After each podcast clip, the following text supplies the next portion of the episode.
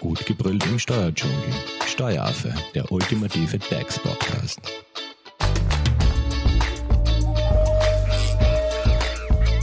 Hallo und herzlich willkommen beim Steueraffen. E-Prämie für Elektrofahrzeuge bzw. für Hybridfahrzeuge. Geht es in der heutigen Folge und zu Gast bei mir im Steueraffenstudio ist unser Experte Andreas Thaler von der Hofer Leitinger Steuerberatung. Hallo Andreas. Ja, hallo auch meinerseits. Ich freue mich, dass ich da bin. Andreas, was ist diese sogenannte DHG-Quote bzw. E-Prämie überhaupt? Ähm, das ist schlicht gesagt die Möglichkeit, vom Aufladen von Elektrofahrzeugen oder Plug-in-Hybriden zu profitieren. Und äh, das heißt, es gibt da zwischen den beiden Begriffen keinen Unterschied, also DHG-Quote und E-Prämie. Ähm, nein, da gibt es keinen Unterschied. Ähm, das Ding hat keinen richtigen Namen. Ähm, die Bezeichnungen THG-Quote, also Treibhausgasminderungsquote, und THG-Prämie stammen aus Deutschland, wo es dieses Instrument schon länger gibt, schon 2015 eingeführt wurde.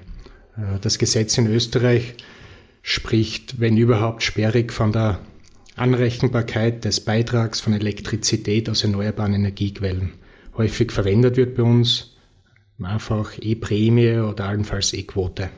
Und wie funktioniert jetzt diese E-Prämie überhaupt? Ähm, hinter dem Ganzen steckt ein durch den Gesetzgeber geschaffenes Modell. Vereinfacht gesagt, äh, muss der von Mineralölunternehmen in Österreich in Verkehr gebrachte Treibstoff auf eine zunehmend nachhaltigere Weise hergestellt werden.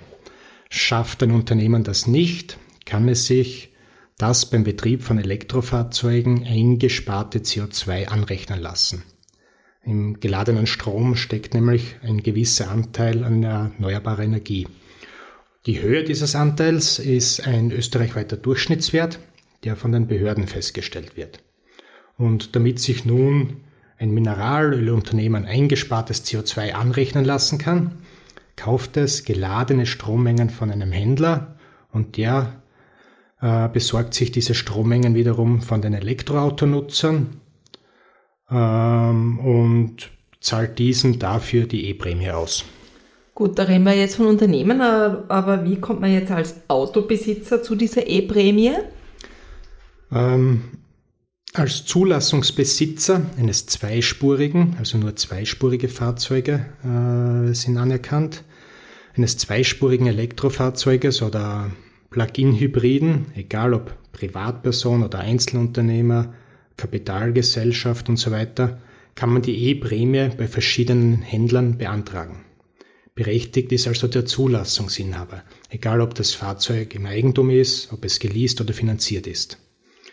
Ähm, nicht jeder Anbieter wickelt allerdings die Prämie für Plug-in-Hybride ab.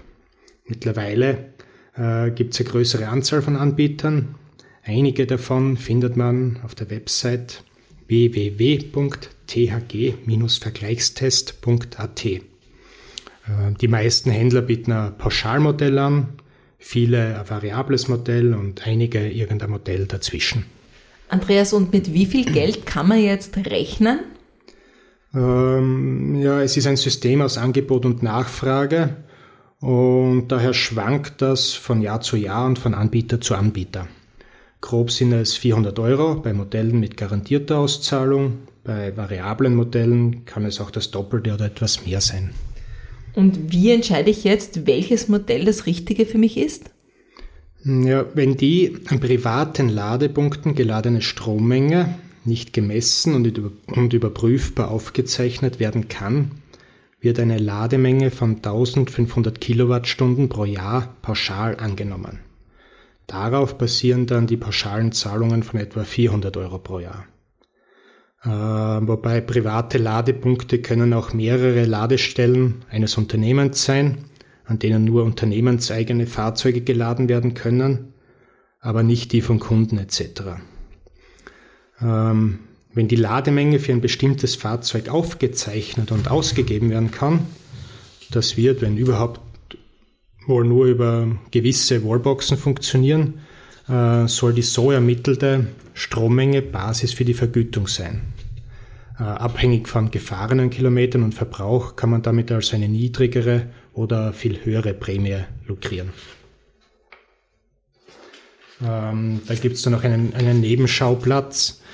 Äh, bei manchen Anbietern mm, muss man mit einem Mausklick bestätigen, dass man überwiegend, also zu mehr als 50 Prozent, an einem privaten Ladepunkt geladen hat. Ähm, diesbezüglich werden die gesetzlichen Vorgaben aber von den Anbietern der E-Prämie äh, schlicht unterschiedlich interpretiert. Es gibt auch welche, ähm, da braucht man das nicht bestätigen. Und warum werden jetzt Hybridfahrzeuge anders behandelt, als, beziehungsweise bekommen nur die Halter von Plug-in-Hybriden die Prämie?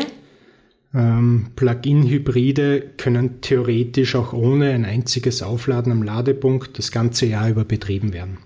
Deshalb steht für, äh, dafür auch nur das variable Modell, bei dem die Lademengen zu Hause nachgewiesen werden können, zur Verfügung. Ähm, bei einem Mild-Hybrid, Mild-Hybrid ähm, erzeugt nur der Verbrennermotor den Strom für den Elektroantrieb, weil hier kein externes Laden möglich ist, gibt es da auch keine anerkannte CO2-Ersparnis und damit auch keine Prämie.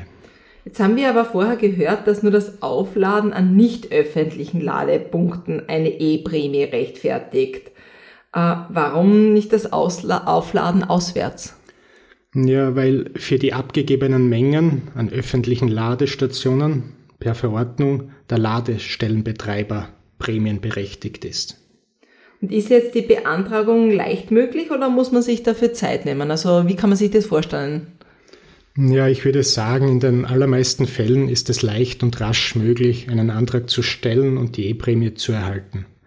Äh, Standardfall ist die pauschale Prämie. Dafür muss man sich in der Regel mit ein paar wenigen persönlichen Daten registrieren, äh, Kontonummer eingeben und den Zulassungsschein scannen und hochladen. Für Folgejahre wird man von diesem Anbieter dann oft automatisch verständigt und braucht die Daten auch nicht mehr eingeben. Ähm, allerdings muss man ein bisschen aufpassen, wenn man das Fahrzeug im bereits beantragten Jahr abmeldet oder verkauft, muss man das dem Anbieter mitteilen. Dann wird die Quote anteilig gekürzt. Und wann ist jetzt der Antrag zu stellen? Hm, ja, das ist schwer zu sagen. Die Anbieter der E-Prämie haben gegenüber der Zertifizierungsstelle bis Ende März des Folgejahres Zeit, um ihre Mengen zu melden. Also für äh, 2023 hätten sie Zeit bis Ende März 2024. Aber äh, gegenüber den Fahrzeughaltern ist alles anbieterabhängig. So für das Prämienjahr 2023 muss man schnell sein äh, bei manchen Anbietern ist die Beantragung noch möglich. Bei anderen Anbietern wie ÖMTC oder ePulse ist das Kontingent bereits erschöpft. Ähm, andererseits kann man sich jetzt schon für das Prämienjahr 24 anmelden oder voranmelden. Bei vielen Anbietern zumindest. Du bist auf der Suche nach einem Steuerberater? dann bist du bei Hofer Leidinger Steuerberatung gut aufgehoben. Nutze jetzt die Möglichkeit eines kostenlosen Erstgesprächs. Denkbar machbar. Mehr dazu unter www.hoferleidinger.at. Andreas, kommen wir zu dem Thema, wenn man jetzt die geladenen Strommengen abgibt und dafür Geld bekommt, ist das dann zu versteuern oder ist das abgabenfrei? Ähm, ja, das ist ein, ein guter Punkt. Ähm, die Prämie für Fahrzeuge im Privatvermögen ist steuerfrei. Äh, für betriebliche Fahrzeuge ist sie allerdings steuerpflichtig, unterliegt also der Einkommensteuer oder der Körperschaftssteuer. Ähm, soweit bekannt fragen die Anbieter der E-Prämie auch ab, ob man als Antragsteller mit Umsatzsteuer verrechnet oder nicht. Dementsprechend bekommt man dann den Betrag und auch die, die Abrechnung, also die Gutschrift, mit ausgewiesener Umsatzsteuer oder eine mit dem Nettobetrag ohne aufgeschlagene Umsatzsteuer. Andreas, was mich jetzt persönlich ein bisschen interessiert ist, wenn sich Mineralölunternehmen von ihren Verpflichtungen eben durch den Kauf von Strommengen in Elektroautos geladen wurden, freikaufen können. Das klingt ein bisschen nach Greenwashing. Also das so ein bisschen, ja, ich wasche mich da meiner äh, Umweltbelastung schuldfrei oder wie kann man das verstehen? Ja, ähm, ja und nein. Also ähm, die konventionellen Treibstoffe äh, werden durch verschiedene in der Kraftstoffordnung geregelte Maßnahmen, die der Ökologie und der Nachhaltigkeit dienen, tendenziell teurer. Da geht es unter anderem um Beimischung von äh, Biotreibstoffen. Äh, wenn ein Mineralölunternehmen diese Verpflichtungen nicht umsetzt oder nicht umsetzen kann, weil zum Beispiel die Biokraftstoffe nicht in ausreichender Menge verfügbar sind, dann kann es sich einerseits natürlich freikaufen, wodurch aber der Treibstoff auch teurer wird. Oder das Unternehmen muss Ausgleichszahlungen leisten, die noch teurer sind. Ähm, offenbar ist, soll aber nach dem Willen der Politik die Kosten für die Gesamtheit der österreichischen Verkehrsteilnehmer niedrig bleiben, weshalb andererseits die E-Prämie ausbezahlt wird und damit zugleich der Umstieg auf eine CO2-arme Mobilität gefördert wird. Es gibt also unterm Strich Zuckerbrot für die Elektroautofahrer und Peitsche für die Treibstoffindustrie und Importeure. Das war jetzt ein schöner Abschlusssatz. Zuckerbrot und Peitsche. Andreas, wenn es jetzt dazu zur E-Prämie noch Fragen gibt, wie kann man dich am besten kontaktieren? Ja, einfach auf ähm, unser Unternehmen zukommen ähm, über E-Mail graz.hoferleitinger.at oder die Telefonnummer 05 97 98 und wenn ihr eure Fragen über unsere Social Media Kanäle stellt, leiten wir die natürlich gerne an unseren Experten Andreas Daller weiter. Dankeschön an dich, Andreas, für die äh, übersichtliche Zusammenfassung zur E-Prämie und danke euch fürs Zuhören. Tschüss. Baba. Das war Steueraffe. Wenn ihr noch Fragen, Wünsche oder Anregungen habt, nutzt die Social Media Kanäle. Den Steueraffen findet ihr auf Facebook und auf Instagram. Hinterlasst einfach ein Like oder einen Kommentar. Und wenn ihr keine Podcast-Folge mehr verpassen wollt, dann abonniert den Steueraffen in eurer favorisierten Podcast-App. Weitere Infos findet ihr auch unter www.steueraffe.at. Vielen Dank fürs Zuhören, bis zum nächsten Mal, wenn es wieder heißt, gut gebrüllt im Steuerdschungel.